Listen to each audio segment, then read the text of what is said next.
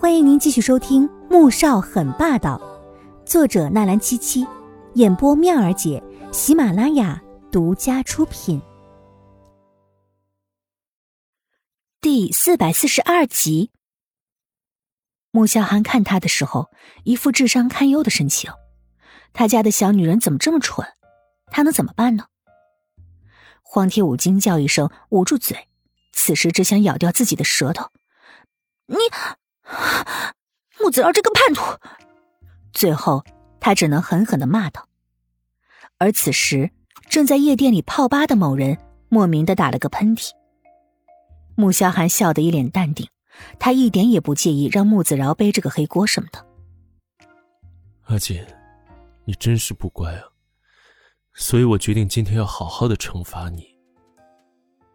男人见他不狡辩，目光更加深沉。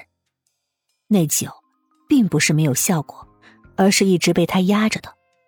许是曾经那痛苦的十年，让他的自制力格外惊人。可现在，他的小女人要回来了，还能忍着，那就不是男人了。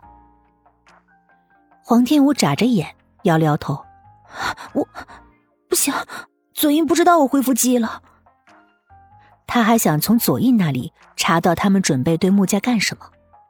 你留在他身边，是想知道他和苏振宽、穆建家想做些什么？穆萧寒只是猜测。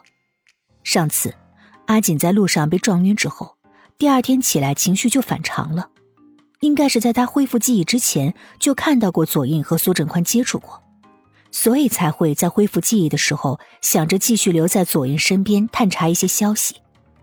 一个曾经为了让他活下来而愿意以自己生命交换的女人。他完全有理由相信他会这么做。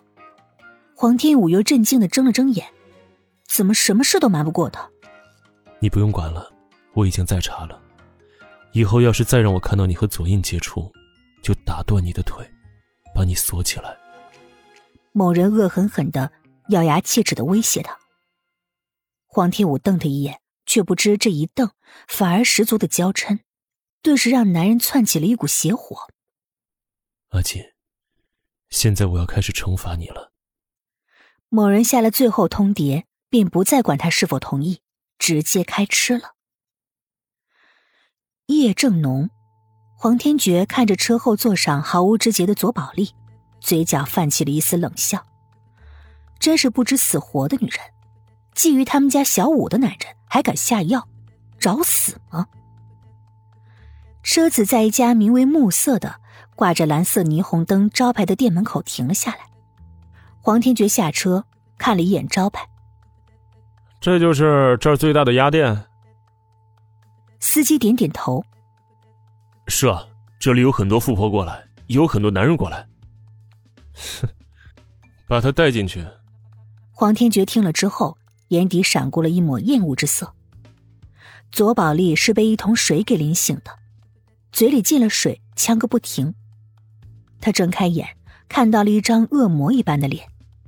啊，黄天觉，怎么是你？你放开我！左宝莉不停的挣扎，发现自己被绳子绑住了。他着急的大喊：“放！说真的，左宝莉啊，你是我见过最蠢的女人，没有之一。”黄天觉缓缓蹲下身，看着他。眼底充满浓浓的厌恶。若不是有左家护着，他早就死过无数回了。以前是他看在小五的面子上，忍着不收拾他。你，你竟然说我蠢！等我爸当上总统，看我怎么收拾你们黄家。对，还有穆家，你们竟敢这样对我！左宝莉恨得咬牙切齿，这个仇他一定要报。现在。他只想活剥了穆萧寒的皮。黄天觉原本是不信左家有这样的胆量，敢对上黄、宋、穆三家的，但现在左宝莉这话却让他不大确定了。只要细细的思量，不管左家是否要对付三家，只要是对付其中一家，便是惹了另外两家。以前小五没有恢复记忆，另当别论，可现在他注定是摆脱不了穆萧寒了。那么黄家和穆家成了姻亲，如果穆家有事儿，黄家绝对不会坐视不理。外公一直心疼小五在外面吃了二十年的苦，对他比对宋家三兄弟更加的疼爱，所以穆萧寒还真说的没错，左家这次打算和黄宋穆三家对上了。口气倒是不小。黄天觉没跟他废话，而是冷笑着走了出去，对着门外的一位经理说：“这位大小姐喜欢玩捆绑游戏，还喜欢玩刺激的，找二十个体力好的公关，好好伺候着，懂了？”经理当然懂，捆绑游戏就是指不要给这位小姐松绑，刺激呢就是得来点药，体力好那就更不用说了，这里最不缺的就是体力好的公关。黄天觉将卡递给了经理。大小姐说了，这卡里的钱你们想刷多少刷多少。经理看着黑卡，眼睛都冒光了，只差没有在眼珠子里面写个钱字了。黄天觉并不打算走，而是准备好好的欣赏一下，顺便带点有用的东西回去。